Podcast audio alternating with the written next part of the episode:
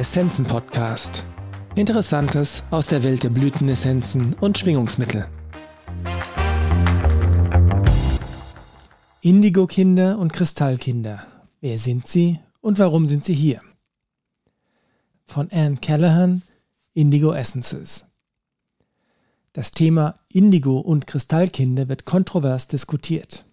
Viele klassische Psychologen sind der Meinung, dass es für diese Bezeichnung keine wissenschaftliche Basis gibt und sie nur dafür verwendet wird, um Eltern eine Ausrede für Diagnosen und die Verhaltensprobleme ihrer Kinder zu geben. Es ist wahr, dass es keine wissenschaftliche Grundlage für diese Bezeichnung gibt. Deshalb wird das Konzept der Indigo- und Kristallkinder für sie keinen Sinn ergeben, wenn sie sich strikt innerhalb der Grenzen der etablierten Wissenschaft bewegen. Andere sagen, dass die Liste der Eigenschaften der Indigo-Kinder so vage ist, damit man sie quasi auf jedes Kind anwenden kann. Auch das ist richtig.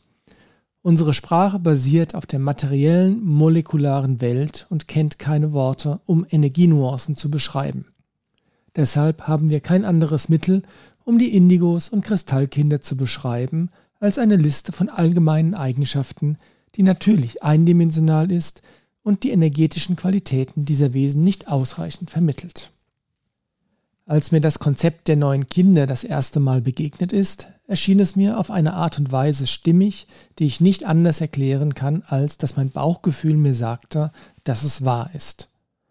Zu Beginn meiner Ausbildung als Homöopathin las ich ein Buch, das von einem bevorstehenden Bewusstseinswandel sprach. Darin stand, dass es einen riesigen evolutionären Sprung geben würde, der uns von einem verstandesbasierten Leben hin zu einem Leben führen würde, in dem das Herz im Mittelpunkt steht. Der Autor sagte weiterhin, dass diese Veränderung durch die Geburt von Kindern vorangetrieben werden würde, deren Aufgabe es wäre, der Katalysator für diese Transformation zu sein. Ich bin davon überzeugt, dass die Kinder, über die er vor so langer Zeit gesprochen hat, diejenigen sind, die wir heute als Indigo- oder Kristallkinder bezeichnen. Ich habe in meiner homöopathischen Praxis das erste Mal Mitte der 90er Jahre ein Indigo-Kind getroffen. Seine Mutter war auch Homöopathin, deshalb konnte ich davon ausgehen, dass sie ihrem Sohn schon alle passenden Mittel gegeben hatte. Er musste also auf irgendeine Weise ungewöhnlich sein. Als der Junge in meinen Raum kam, konnte ich sofort sehen, dass er die Nase gestrichen voll davon hatte, zu einer weiteren Therapeutin geschleppt zu werden. Er nässte sich jede Nacht ein, was sich in seinem Alter von neun Jahren zu einem immer größer werdenden Problem entwickelte. Er schaltete einfach ab und ließ sich in den Stuhl plumpsen. Ich sprach ihn mit seinem Namen an, sah ihm in die Augen und ganz plötzlich gab es einen Funken des Erkennens und er wurde wieder lebendig. Ich sagte ihm, dass ich wüsste, dass er selbst weiß, was er braucht, und bat ihn, ein Bild vom passenden homöopathischen Mittel für mich zu malen. Er fing sofort damit an, und das, was er malte, deutete für mich auf ein bestimmtes Mittel hin. Danach bat ich ihn, das Mittel blind aus der Kiste mit all meinen Globuli zu ziehen. Er streckte seine Hand aus, fühlte die Energien und zog dann zielsicher genau die Kügelchen, die er auf seinem Bild gemalt hatte. Er nahm das Fläschchen in die Hand, atmete tief durch und sagte dann, jetzt geht es mir besser. Das Bettnessen war ab dieser Nacht Geschichte. Meine Begegnung mit diesem kleinen Jungen hat die Art und Weise verändert, wie ich in meiner Praxis arbeitete. Er lehrte mich, wie wichtig es ist, mit dem Kind als Team zusammenzuarbeiten, denn tatsächlich wissen sie selbst besser, was sie brauchen, als wir. Der Ausdruck Indigo-Kinder wurde in den frühen 1970er Jahren von Nancy Ann Tapp geprägt. Nancy hatte synästhetische Fähigkeiten und eine ihrer Gaben war es, die Farben von Menschen zu sehen. Dabei ging es jedoch nicht um die Aura, sondern um eine andere, ganz besondere Art und Weise, wie Nancy Menschen sehen konnte. Nancy hatte die Farben der Menschen schon sehr lange beobachtet, als sie in den 1970er Jahren bemerkte, dass die Farbe Indigo häufiger als zuvor auftauchte. Sie bemerkte auch, dass die Menschen mit dieser Farbe gewisse Eigenschaften gemeinsam hatten, und so nannte sie sie die Indigos. Ihre Arbeit wurde später von Lee Carroll und Jan Tober in ihrem Bestseller Die Indigo-Kinder fortgeführt. Lee und Jen vertreten die gleiche Meinung wie ich, nämlich, dass wir alle mit einer bestimmten Aufgabe entsprechend unserer Seelengruppe und unserer Fähigkeiten auf die Erde kommen. Die Aufgabe der Indigos ist es, alte, nicht mehr funktionierende Systeme zu sprengen und sie durch neue zu ersetzen. Die meisten Indigos sind heute erwachsen. Daher ist es gut möglich, dass Sie in der folgenden Liste von Eigenschaften sich selbst oder Ihre älteren Kinder wiedererkennen. Sie fühlen sich anders, so als ob Sie nicht hierher gehören, so als ob Sie nicht wissen, wie man Mensch ist, und da draußen ist niemand, der Sie wirklich versteht. Sie passen nicht in die etablierte Welt. Sie können zwar so tun, als ob, aber es fühlt sich irgendwie nicht richtig an. Enge Beziehungen sind für sie schwierig und sie neigen dazu, Einzelgänger zu sein. Es fällt ihnen leicht, sich mit der geistigen Welt zu verbinden und es fühlt sich viel schwieriger an, in der physischen Welt zu sein. Sie haben das Gefühl, eine Aufgabe erledigen zu müssen. Sie wissen vielleicht noch nicht recht, worin sie besteht, aber sie haben eine.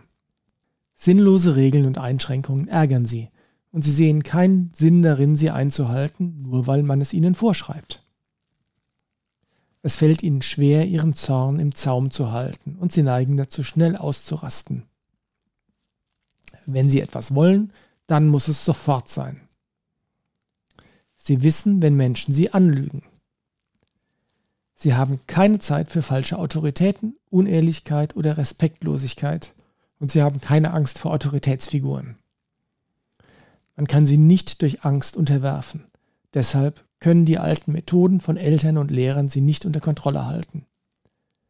Sie lassen sich nicht an einen Schreibtisch ketten und arbeiten lieber schubweise, und zwar dann, wenn es sich richtig anfühlt. Sie schauen über den Tellerrand und reagieren frustriert, wenn andere Menschen darauf bestehen, die Dinge auf die alte, langsame Weise zu tun.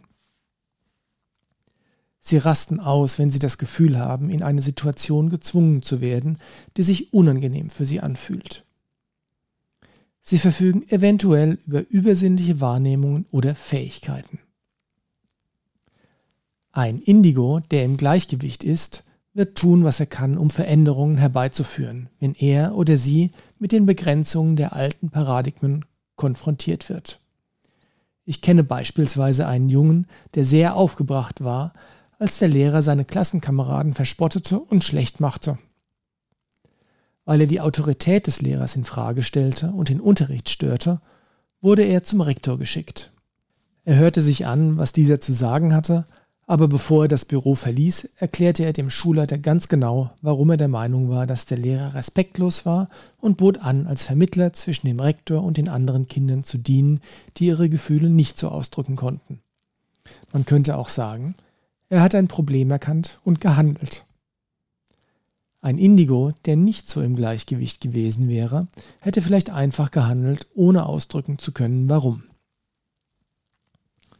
Der Ausdruck Kristallkind ist viel später entstanden, nämlich in den ersten Jahren nach der Jahrtausendwende, und es waren Doreen Virtue und Steve Rother, die ihn prägten.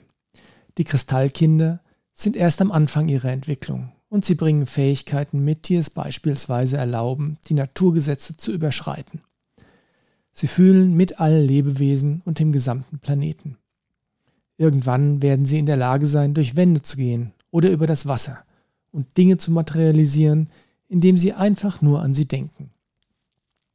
Dann wird es auch unmöglich sein, ein Kind zu zwingen, in die Schule oder irgendwo anders hinzuschicken, wo es nicht sein will. Die Aufgabe der Kristallkinder ist es, Liebe zu sein.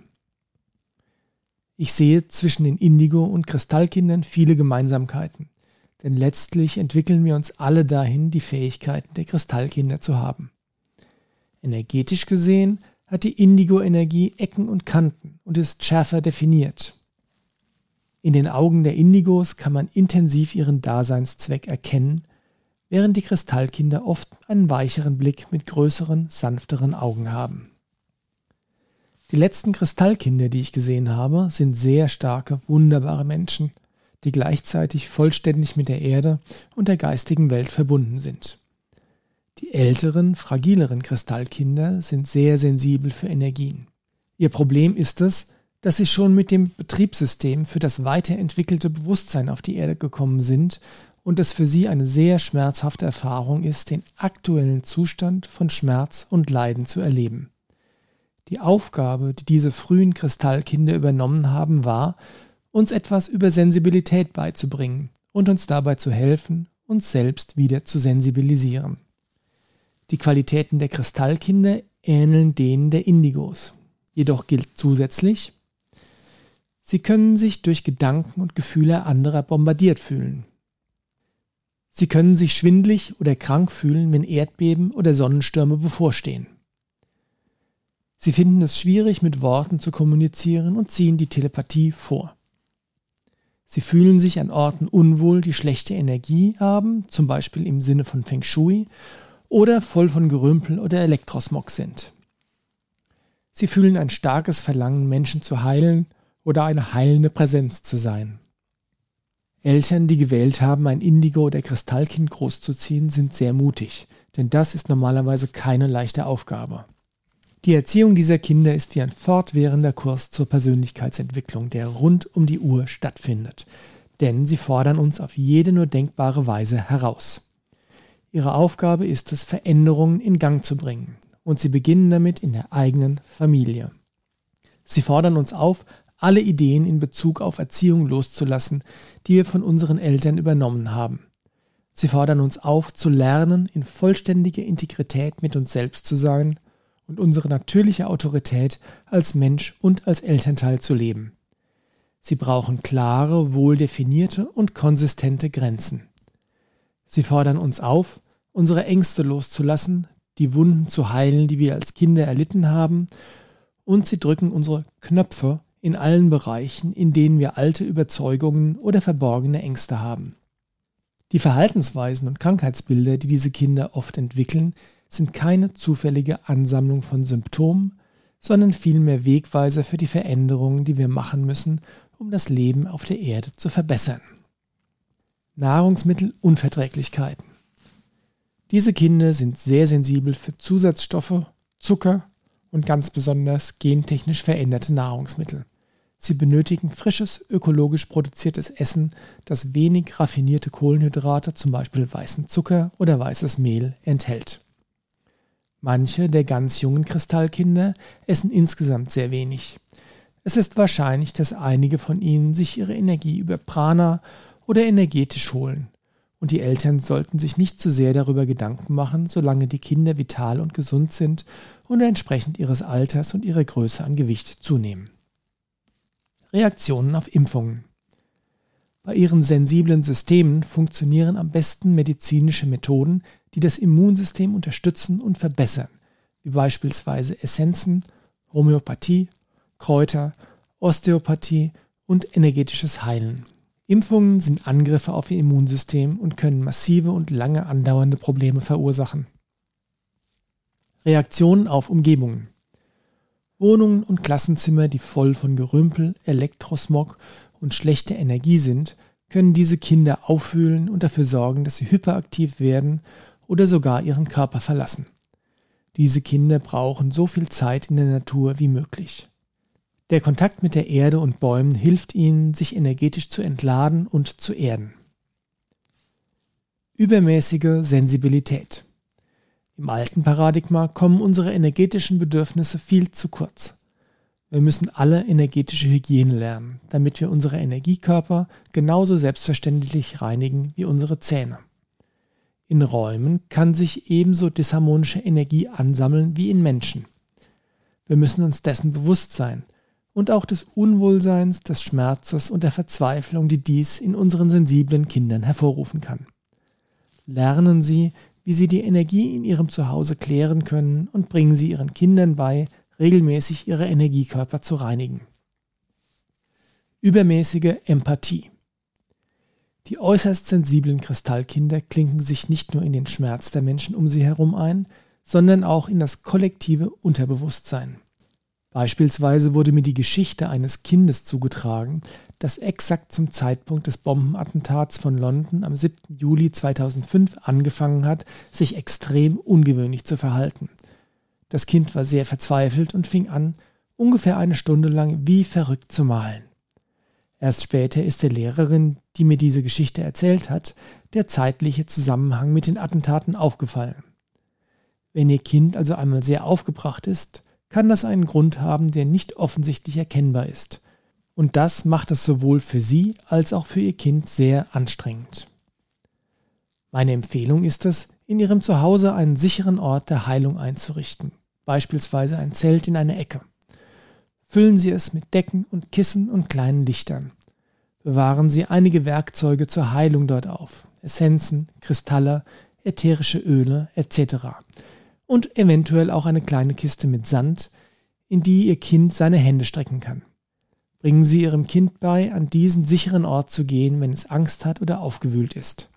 Sagen Sie ihm, dass es tief atmen und seinen Körper reinigen und sich selbst erden soll. Eine gute Methode, um das zu tun, ist es, die Hände und Füße in den Sand zu stecken. Es ist auch gut, wenn Sie Ihren Kindern etwas über energetische Grenzen erklären, damit sie lernen können, manche Energien hineinzulassen und andere herauszufiltern. Lernprobleme. Die neuen Kinder lernen am besten in Systemen, bei denen das Kind im Mittelpunkt steht und nicht der Lehrplan. Ihnen geht es gut, wenn Ihre Entwicklung auf allen Ebenen, spirituell, emotional, körperlich und mental berücksichtigt wird. Es entstehen bereits Schulen, die dem Temperament und der Sensibilität der neuen Kinder gerecht werden. Aber sie sind noch selten und viele Eltern sind zu dem Schluss gekommen, dass es das Beste für die Kinder ist, sie zu Hause zu unterrichten. Die neuen Kinder lernen auf viele verschiedene Arten und Weisen, aber viele von ihnen denken konzeptuell und haben ein fotografisches Gedächtnis. Daher finden sie gewöhnliche Schulstunden extrem langweilig, und entwickeln schlechte Verhaltensweisen, wenn man das nicht erkennt.